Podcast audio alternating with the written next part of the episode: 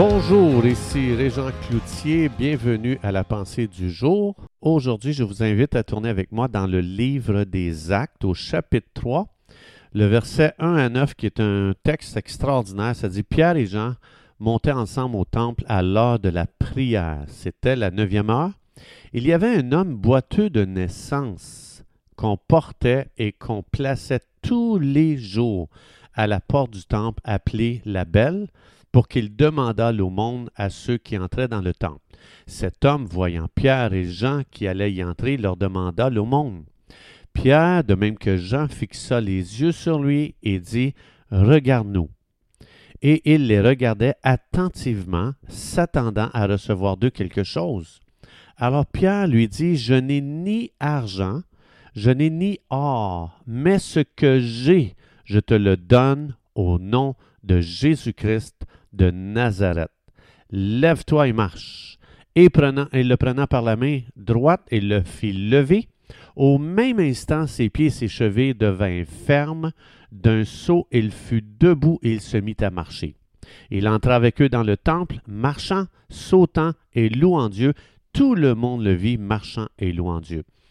Dernièrement, j'ai parlé de justement comment Dieu nous a donné le nom de Jésus. On peut l'utiliser, c'est notre héritage.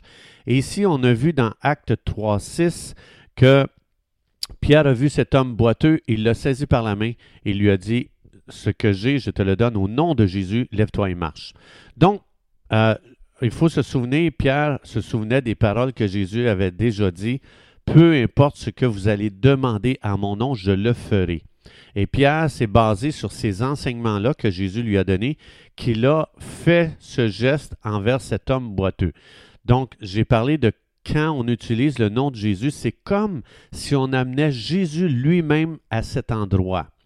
Toute l'autorité et la puissance investie dans le nom de Jésus est là quand on fait appel au nom de Jésus. Donc, on voit ici que cet homme n'était pas infirme par la volonté de Dieu. Ce n'était pas Dieu qui l'avait rendu euh, boiteux de naissance, c'était le diable. Et ici, Pierre, il demande que Satan relâche cet homme au nom de Jésus. Donc, ça veut dire que ce que Pierre, euh, dans Pierre ici, il comprenait le cœur de Jésus devant l'activité de Satan à faire mal aux gens. Cet homme n'avait jamais encore marché, c'était de naissance.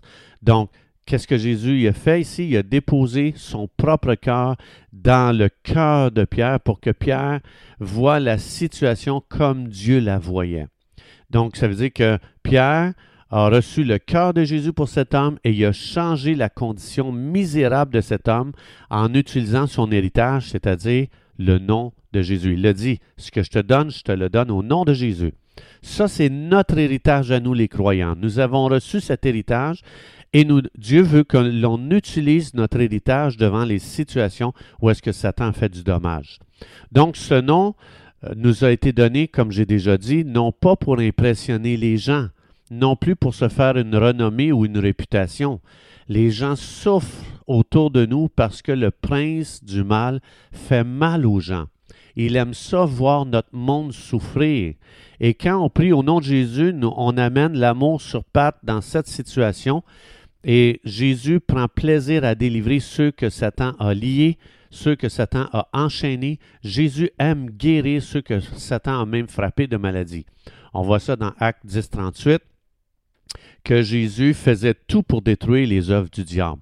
Donc, Satan, il veut que notre société souffre de plus en plus de toutes sortes de façons. Il veut qu'on souffre à travers l'économie, ah, il veut qu'on souffre en pervertissant le système de l'éducation, il veut qu'on souffre euh, dans notre santé, qu'on vive la dépression, le découragement, le burn-out, les relations brisées, le divorce, les avortements, etc., et etc. Donc, c'est-à-dire, il va tout faire pour alimenter que l'on souffre de plus en plus dans notre monde. C'est pour ça que Dieu dit, je vous envoie devant cette catastrophe, ce chaos, avec le nom de mon Fils Jésus. Vous allez aller pour continuer ce que Jésus faisait, aller de lieu en lieu faisant du bien sur la terre.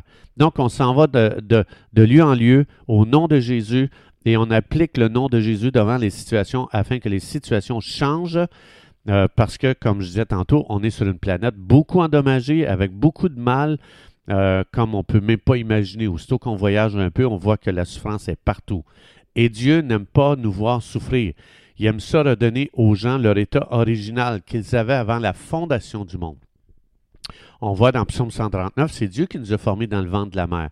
Et quand Dieu fait des choses, il les fait très belles. Donc, et Satan aime ça détruire la beauté de la création de Dieu. Il aime ça nous amener dans un monde pollué pour qu'on vive la misère. Alors Jésus a dit, quand tu pries, dans Matthieu 6, prie que sur la terre il en soit comme au ciel présentement. Au ciel, il n'y a pas de pollution, il n'y a pas de maladie, il n'y a pas de dépression, il n'y a pas de burn-out.